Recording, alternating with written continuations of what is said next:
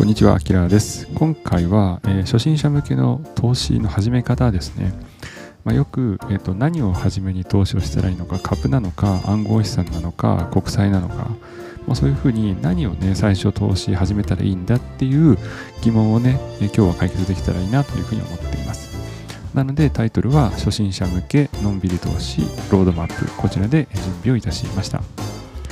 はい。なので今日のあなたのお悩みは、まお金を増やしたいけど投資は未経験、まあ何から始めていいのか教えてほしいという疑問を解決していきたいなと思います。で、えー結論をですね、最初に申し上げますと、まあ、最初は株式投資から始めるのがいいと思います。でただこれはあ個別株と言われるような、まあ、トヨタとか、えー、アップルとかそういう特定の会社の株ではなくて、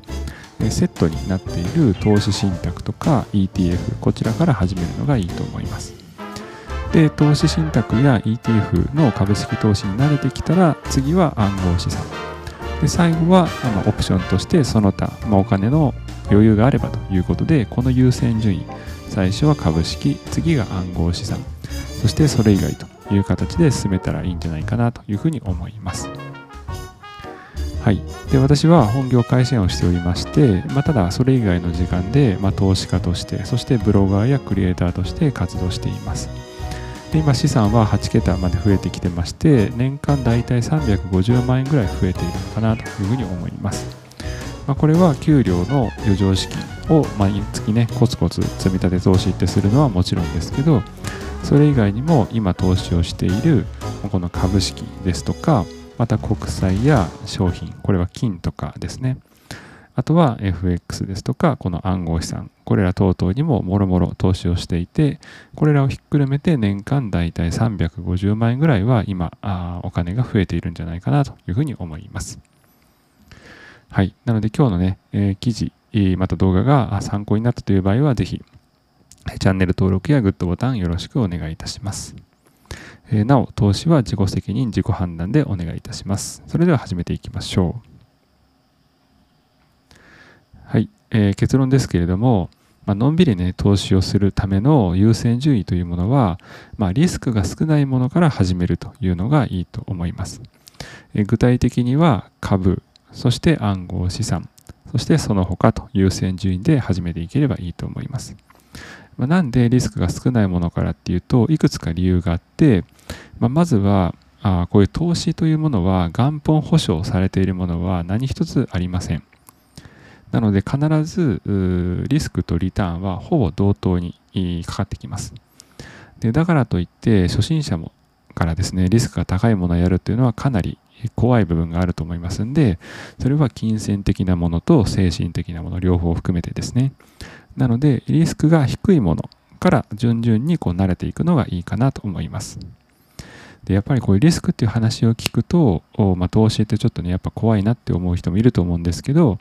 まあ、ただ、現金の預金ですね、円をただ貯金にしとくというだけでは、まあ、例えば今の円安ですとか、基本的に行われているこの経済成長ですね、これは、え補えないというのが現実です。例えばもう1、2年前っていうと、円は1ドル110円とか、えーそれぐらいだったと思うんですけど、もう今140円ぐらいですね。もう20%、30%ぐらい円の価値が相対的に下がってきてしまっているので、えーまあ、このね、動画を収録している時期ですと、アップルの新商品はドルではほとんど変わってないけど、円では値上げしちゃってるっていうね、まさにそういう状況に陥っています。なので、えー決してね、株式投資とかしていないで、全くもうゼロ、100%銀行に預金しているという人でも、それは結果的に価値が下がってきているということなので、まあ、それを補うためには、やはりこういうふうに投して資産をまあマネージしていく、運用していったり増やしていくっていうことが大事かなと思っています。でまた基本的に GDP という波は分かるように、えー全世界的には経済はどんどん成長していっています。それとともに株式の価値ですとかはあそれに応じて増えていっています。いわゆる価値が上がっていっています。つまり同じ100万円を銀行に置いていると1年後、10年後っていうのは全くね、えー価値は変わっていないですけれども株式にしておけばそれが10%、20%と増えるということになります。なので投資をしていないという状況に陥ってしまいますと銀行預金として円の価値が数パーセントから10%、20%もしくは3、40%下がってしまうということもありえますしまた経済成長の波に乗り遅れて結果的にお金を増やす機会を失っている。投資をしている人と比べるとやっぱり資産が 10%20%30% と減っているもしくは増えていないという状況に陥ってしまいますので、まあ、だからなんだかんだで言って結局投資は必要なんだっていう結論にね私は落ち、えー、至っていますなのでやっぱりリスクはあるとはいうものの投資をねしないというのはまたそれはリスクになるので、まあ、結局投資をしなきゃなとそういう投資をするってなると、やっぱり未経験、初心者という場合には、リスクが低いものから順々に慣れていくといいということになります。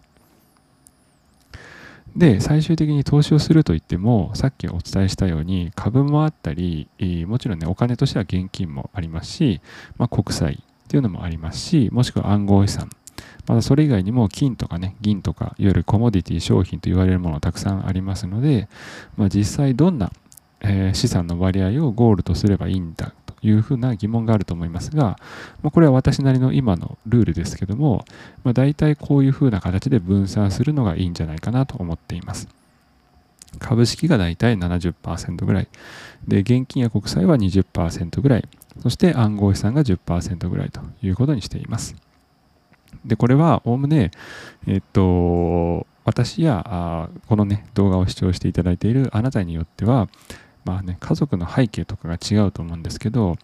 まあ、私の場合は今、まだこういうふうにね、本業会社員として働いていますので、毎月必ず給料があ振り込まれます。それを考えると、リスクがね、比較的高いものに投資をしていても困らない。まあ、なんでかっていうと、1ヶ月後にはまた給料が入ってきて生活に困らないからですね。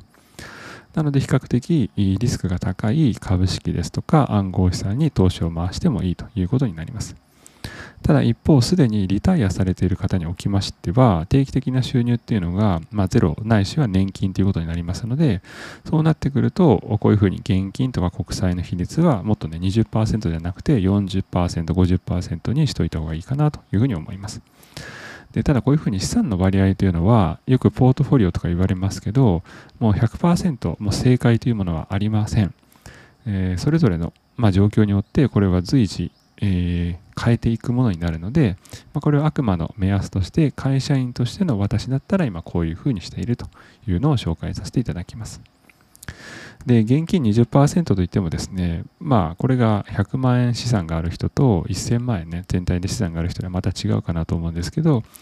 私の場合はだいたい2、3ヶ月ぐらいの生活費を円として預金したら、もうね、それ以外のお金というものは全て投資に回していいんじゃないかなと思います。具体的には株式だったりとか暗号資産に回していいというふうに思っています。なんでかっていうと、まあ、2、3ヶ月分の生活費があれば、まあ、急な支出にね、えー、な状況に陥ったとしても、大体なんとかなります。で、これまでも社会人生活、あの10年以上経ちますけれども、まあ、急にお金が必要になる場面なんて、もうゼロでした。あの出産とかって聞きますけど出産はもう10ヶ月前に妊娠が分かっているので決して急な出費ではないですね。で車を買うとかっていうのも基本的にま壊れたとかいうのはねあると思うんですけど、まあ、なかなかねそれで、えー、なんですか一括で数百万円という人もそうそういないと思います。でもし万が一急なね出費で本当に大きなものって言ったら、まあ、例えば生活で多くの人が使っているであろうエアコンだとか冷蔵庫洗濯機これらがもう同時にね同じ月に全て壊れてしまったらそれはね翌月の何でしょう生活費といいますか支出は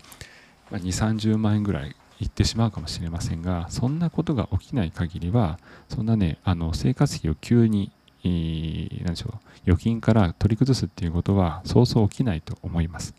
なので2、3ヶ月ぐらいの生活費があれば私の場合はもう全て投資に回しています。はい、では、あとはですね、もうレベルごとに、えー、投資をどういうふうに始めていくのかっていうのを紹介していきたいと思います。まず、レベル1はさっきお伝えした通り、この中では一番リスクが低い株ですね。で、それは投資信託とか ETF を使うことになります。で、投資というものは原則、このルールにのっとってやるのがいいと思います。よく聞いたことあると思いますけども、もう生活費の余剰資金を投資に回すということですね。えー、まあ、給料がね、20万、30万って入った場合に、まあ、家賃だとか、光熱費とか、食費とか、もろもろ使って、その余ったお金ですね、余ったお金を投資に回すということですね。で、その投資に回した結果、いくらぐらいの、ま利回り、つまり利益、お金が増えるのかっていうと、まあ、大体ですね、年利8%ぐらいは、ま目指せるんじゃないかなと思います。ただ、現実的には5%ぐらいかなというふうには感じますけども、ただ、ま目標といいますか、目指すところは決して8%というのもおかしな値ではないです。過去10年の米国株っていうのは大体年利10%、毎年10%ぐらい利益が出ています。なので、米国の投資信託とか ETF を買っていれば、1年後、その資産は10%大体増えています。過去10年を振り返ると。でただ、毎年インフレというのも起きますんで、それが大体2%ぐらいと言われていますんで、この10%から2%を引いて8%ぐらい。つまり、今100万円持っていて、それを米国株の投資信託や ETF に、投資をすればですね、1年後は大体108万円になっているということですね。で、これはもう歴史が表しているものですし、投資信託とか ETF はもう証券会社で誰でも簡単に買えるものなので、本当に、え決して、えそんな知識が高くなくても、え初心者であっても同じ、えこのね、利益が出せるというのが非常に便利なところです。なので、このいわゆる米国株もしくは日本株と言われるようなある国の株式指数の投資をするインデックス投資というものを毎月コツコツと積み立てをするっていうのがいいと思います。で、このレベル1、株式投資で大体慣れてきたら、まあ、人によって慣れっていうのは金額だったり時期によってバラバラかと思いますけれども、まあ、私の場合だったら500万円ぐらい株式に投資を回すことができたら次のステップ、レベル2に行っていいんじゃないかなと思います。で、レベル2としては次暗号資産ですね。で、さっきも現金の分はすべてね、あの、すでに20%ぐらい、2、3ヶ月分の生活費としても残しているので、次、レベル2としては暗号資産に進んだらいいと思います。で、さっきね、お伝えした通り、もう株で慣れた後がおすすめです。で、なんでかっていうと、暗号資産っていうのは株よりもさらにですね、日々の値動きっていうのが非常に激しいです。大体1年あたり暗号資産はここ過去10年ぐらいを見てみますと本当に悪い年というのは半分ぐらいになっちゃいます。つまり今100万円をビットコイン買ったとしたら1年後それ50万円ぐらいに減っていることもあります。ただ一方で、えー、ビットコイン100万円分買ったとしたら1年後それが200万円になっているっていうこともあります。なのでこれだけ値動きが激しいんですね。大体株の23倍ぐらい下手したらもっとそれ以上値動きすると思った方がいいと思います。つまり、ハイリスク、ハイリターンということですね。さっき言った通り、100万円が1年後50万円になっている時もあれば、200万円に増えている時もあります。なので、まあ、株の資産が、ま、最低でも100万円を超えた後に次のステップとして暗号資産に行ったらいいんじゃないかなと思います。まあ、私はあ確か500万円ぐらいさっき言った通り500万円ぐらい株の、ね、資産が増えた後に暗号資産に手を出しましたけど、まあ、最低でも100万円ぐらいは株の投資に慣れてから暗号資産に進んだ方がいいんじゃないかなというふうに思います。でその余剰資金の80%つまり資産の80%を株で20%を暗号資産という状態に保つ方がいいんじゃないかなと思います。で、まあ、ただこれもですね、いろいろポートフォリオの正解というのは先ほどないというふうに言った通り、まあ、これはあくまで目安です。私の場合は結構暗号資産はあの10%までというマイルールを設けていますので、実際はこのね、20%も暗号資産持っていません。実際に今資産は1000万円超えていますけれども、まあ、それでもたった暗号資産を買うというのは毎月1万円分ぐらいだけです。もうそれ以上は暗号資産買わないようにしているので、まあ、これもね、人それぞれです。もっとリスク取りたいっていう人は暗号資産30%、40%でもいいと思いますが、まあ、一つの目安としたら、まあ、こんなもんかなというふうに思っています。はい。で、暗号資産もね、もう慣れてきて、えー、さらにもっとなんかお金をね、増やせる方法があるんじゃないかって模索している人がいたら、まあ、今オプションとして私は今マイメイトというのをやっています。まあ、これ今もう実践中といいますか検証中というんですかね。あのまだ自信がないといいますかあの実験中という感じです。感覚としては余ったお金のさらにもっと余ったお金っていう感じです。で先ほどお伝えした通りマイメイトっていうのを使っていましてこれは AI 任せの自動売買の FX ですねで、えーまあ、AI が24時間365日まあ、勝手にね、チャートを分析してくれていて、まあ、それにのっとって売買をしてくれます。で、私の目安では、まあ、年利100%、つまり1年後には資産を倍に増やせるんじゃないかなというふうに思って今やっています。で、私は今1000万超えというふうにお伝えしましたけど、まあ、それでも25万円だけを運用にしています。このマイメイトのために使っているのは25万円だけと決めています。で今のところ順調で毎月2万円ぐらい、資産が増えている計算になります。でたださっき言った通り FX はさらにね暗号資産よりもこう値動きが激しいというかあの感じなので最初にお伝えした通り本当にね余剰のさらに余剰資金という感じです。なんでこの25万円っていうのは、まあ、最悪ね0円になっても悔いはないという金額を自分なりに決めて、まあ、それが25万円ぐらいかなと思ってこのマイメイトっていうのをチャレンジしています、気になる方はあ暗号資産もこのマイメイトっていうのも口座開設の方法ですとか売買の方法っていうのは概要欄に貼っておきますので、えー、ぜひチェックしていただけると嬉しいです。はい、では最後にですね、え、よく投資の未経験者、初心者、で私自身が投資を始める前に思っていた疑問っていうのがあるのでそれをね3つほど簡単に Q&A としてお答えしようと思います。えまず口座開設ってお金かかるのっていう疑問ですけどもうこれはもう無料です。あの銀行と一緒。銀行も口座開設にお金はねかからないと思うんですけど、まあ、それと同じです。基本的に口座開設では無料です。で国内の証券会社楽天証券とか SBI 証券とか、まあ、NEX 証券とかいろいろありますしで暗号資産ですねコインチェックとかビットフライヤーとかいろいろありますけど FX なども含めて、まあ、口座開設が有料っていうのは私自身はもう見たことないですね、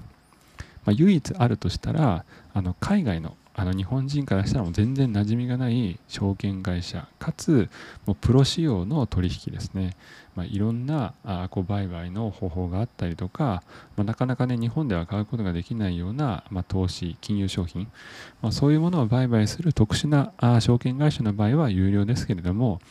まあもう日本人がですね普通に投資をするってなった場合にはもう基本的に口座開設は無料というふうに思っていいと思います。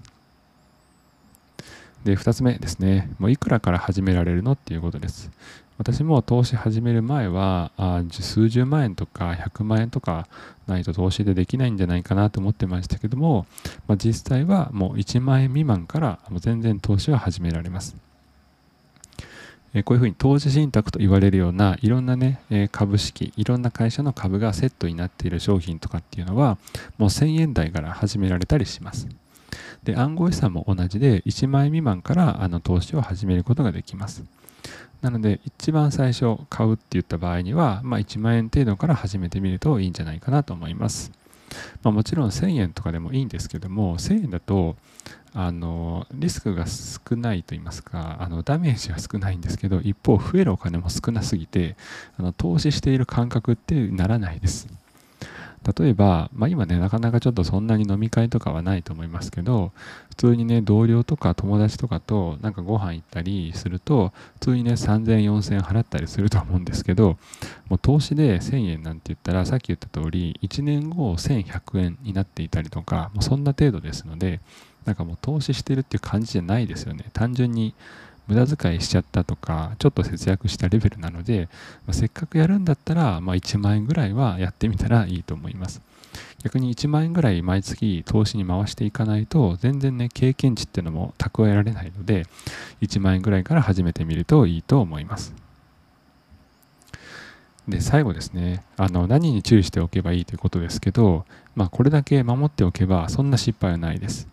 大事なことは、このレバレッジとはですね、信用取引という言葉を目にしたら、もうそれは手を触れちゃいけないです。これ、レバレッジとか信用取引っていうのは、元本以上の損ですね。つまり何が言いたいかっていうと、